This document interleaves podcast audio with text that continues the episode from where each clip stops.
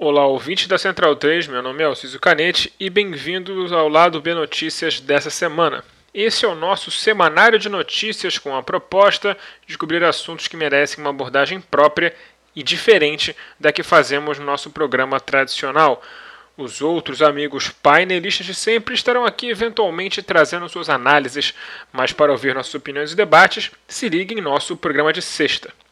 Nesse episódio, caro ouvinte, tudo deu errado o candidato que eu tinha alinhado para fazer a entrevista final antes das eleições não pôde comparecer, o plano B também não pôde comparecer e Itabara Garcia está lidando com o contra-ataque da Covid em seu corpo.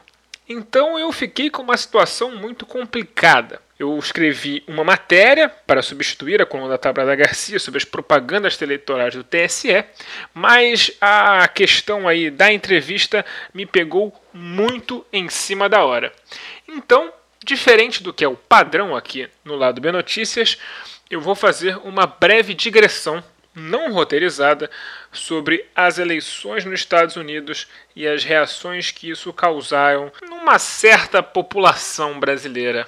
Segue a quarentena!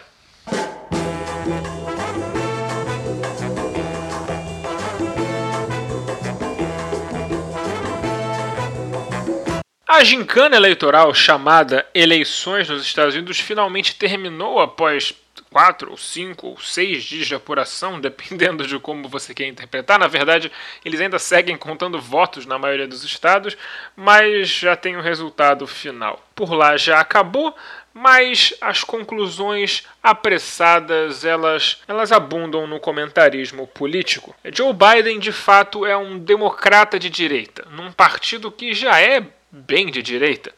Então dá para imaginar de que né, se transportando para o sistema eleitoral brasileiro foi a vitória do centrismo, a vitória do centrismo político. Mas se a gente for olhar mais de perto, esse argumento não se sustenta. Diferente daqueles que pensam em uma chapa Moro-Hulk como inevitável para vencer o bolsonarismo em 2022, seguindo o exemplo de Joe Biden, o que eu até acho uma maldade com o Joe Biden ser comparado ao Sérgio Moro, mas enfim, o Sérgio Moro deve estar à direita dele.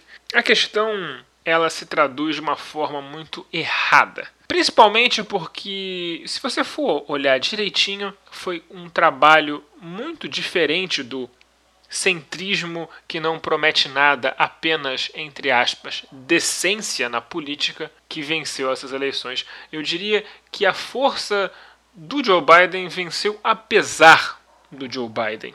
Nos estados mais importantes para o resultado dessa eleição, o que nós vimos na verdade foi mobilização de base, muitas vezes orquestradas por membros do DSA, que é o Democratic Socialists of America, que é o grupo mais à esquerda dentro do Partido Democrata, algo que na régua política do planeta parece um pouco, por exemplo, com o nosso PT. É, no estado do Minnesota, onde o Trump perdeu por muito pouco em 2016 e esperava ganhar, fazendo uma campanha altamente xenófoba e preconceituosa, totalmente baseada na existência de Ilhan Omar, uma deputada federal muçulmana de origem somália no estado, ele perdeu por sete pontos de vantagem, graças em grande parte à campanha de rua da própria Omar, que representa um distrito que engloba grande parte da capital, Minneapolis, onde ocorreram as questões ali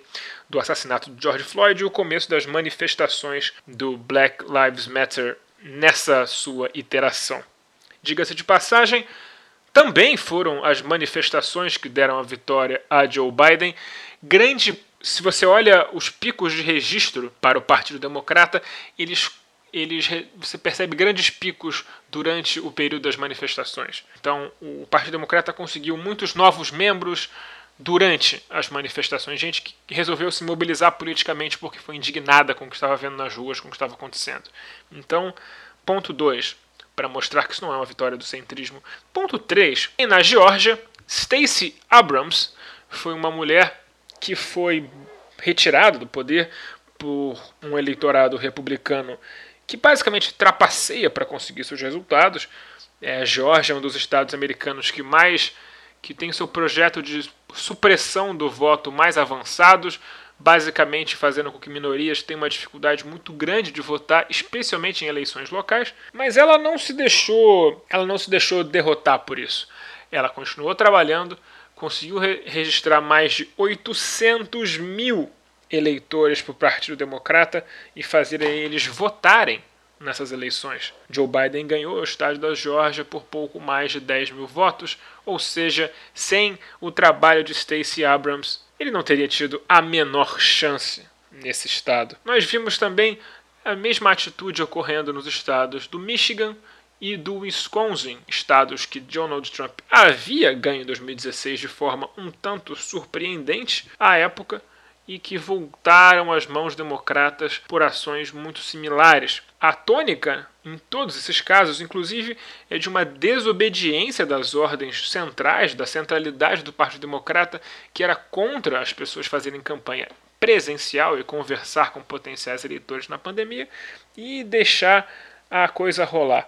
É quase como se a centralidade do partido preferisse perder ou não se importasse em perder essas eleições, porque eles já tinham um culpado a esquerda radical que foi às ruas, mas a esquerda radical que foi às ruas foi lá e rendeu a vitória para o partido. Claro, isso não impediu o partido de já ter começar o processo de jogar essa galera debaixo do ônibus novamente.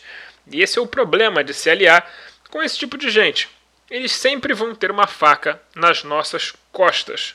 E por aqui a coisa é a mesma. Não é à toa que a gente começou a ver certos economistas, certos formadores de opinião fazerem essa correlação direta, não em análise, mas na análise filtrada da mídia americana para a nossa realidade. Então a gente está importando uma interpretação errada do que está acontecendo lá para interpretar erradamente o que está acontecendo aqui.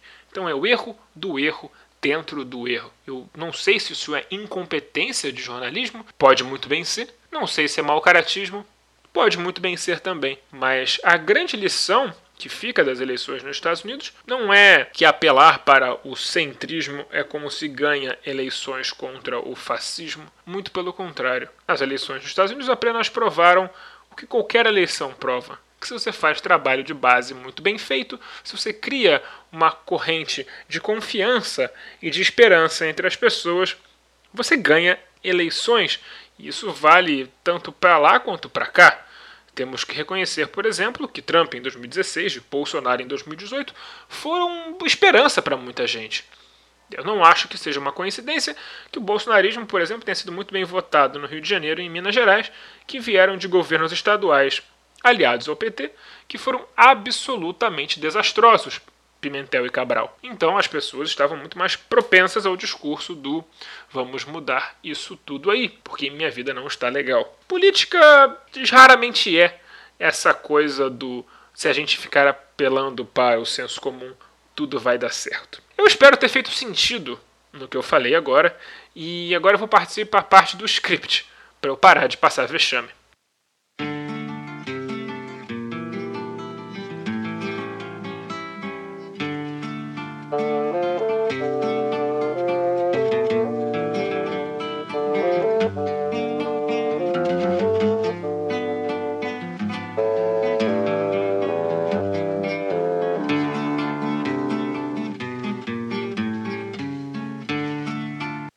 Lado B do Rio é produzido com a ajuda financeira de nosso financiamento coletivo no Padrim. Se você gosta de nossos programas e quer que continuemos a produzir cada vez mais e melhor, considere se tornar um apoiador você também. Nossas faces de apoio começam de apenas R$ reais por mês. Acesse padrim.com.br barra Lado B do Rio e nos ajude como puder. Caso prefira, temos uma nova opção de pagamento.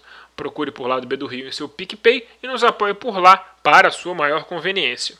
Se não estiver podendo ajudar financeiramente, não tem problema.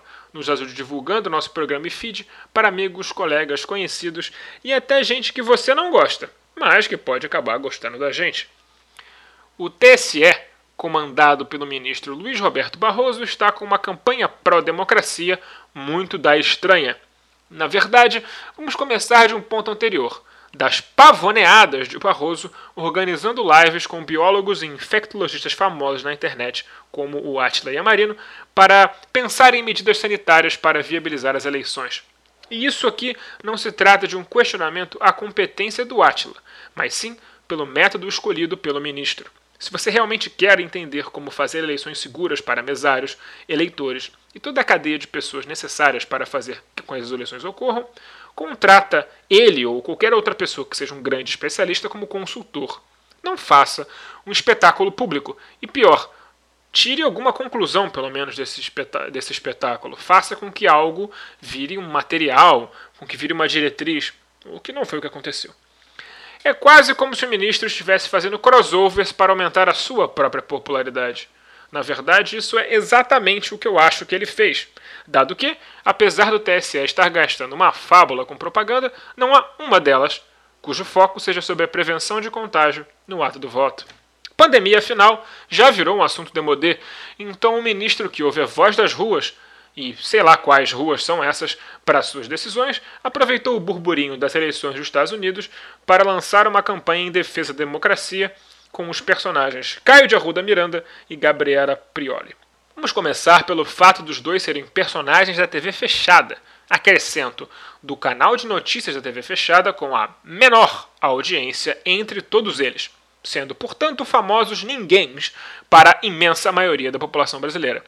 Tal escolha parece, demonstra bem quais ruas Barroso ouve quando formula suas decisões judiciais no STF e agora no TSE. Dito isso, não se tratam de pessoas similares em sua defesa histórica pela democracia.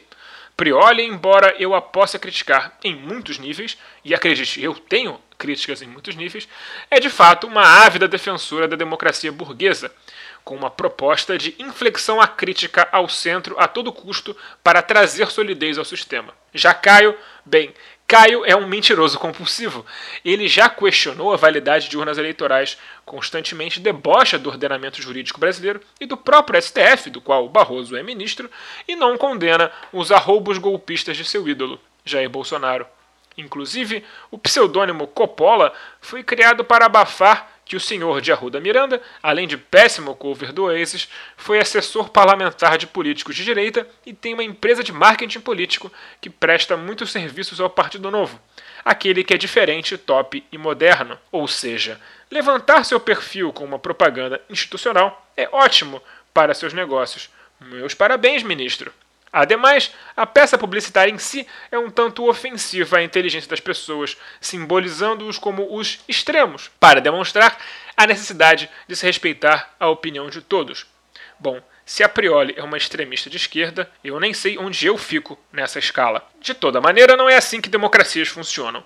Quando pessoas se valem de seu poder político para cercear a expressão política alheia, eles não podem ser considerados jogadores válidos no tabuleiro democrático. O que Caio e quem ele representa quer não é uma vitória eleitoral, mas sim um rolo compressor de autoritarismo e a concessão de poderes reais, talvez até divinos, para que Jair Bolsonaro possa fazer o que quiser. É por isso, Barroso, que ele tentou fechar o STF, e também é o que ele constantemente diz em suas falas. Seu chefe emocional, inclusive, vem fazendo propaganda eleitoral criminosa em suas lives, mas quanto a isso, Barroso não parece se importar. As suas ruas talvez se sigam caladas, talvez eles não tenham recebido o link da live presidencial. Fosse só esse único episódio, poderíamos interpretar isso como um mero acidente, um pequeno problema de casting. Mas Alexandre Garcia, porta-voz de ditador, ávido bolsonarista, igualmente mentiroso, e igualmente mentiroso e avesso a eleições livres e democráticas, também é garoto propaganda do TSE. Na verdade, o que temos aqui é o Tribunal Eleitoral batendo palmas para quem desvaloriza e diminui a importância de eleições livres para a sociedade brasileira. No lugar dessa propaganda demagógica e normalizadora do absurdo, recomendo que a Justiça Eleitoral investigue por que tem tanto PM contratado como fiscal de campanha aqui no Rio de Janeiro, agredindo e roubando material de campanha de candidatos de esquerda à torto e à direito, inclusive com direito a arma na cara e tudo. Eu acho que isso faria muito bem para a nossa democracia. As trilhas para esse programa foram retiradas de O Drama da Humana Manada da banda O Efecto, Preciso Me Encontrar de Candeia e Cartola e Eu Tá Vendo no Copo de Noriel Vilela. Fiquem ligados em nosso programa regular na sexta, porque chegamos ao ápice de nossas entrevistas.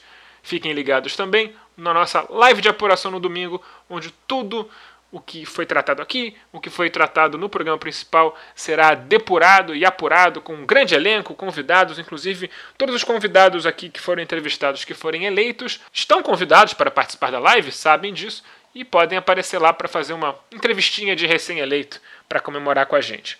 Não percam!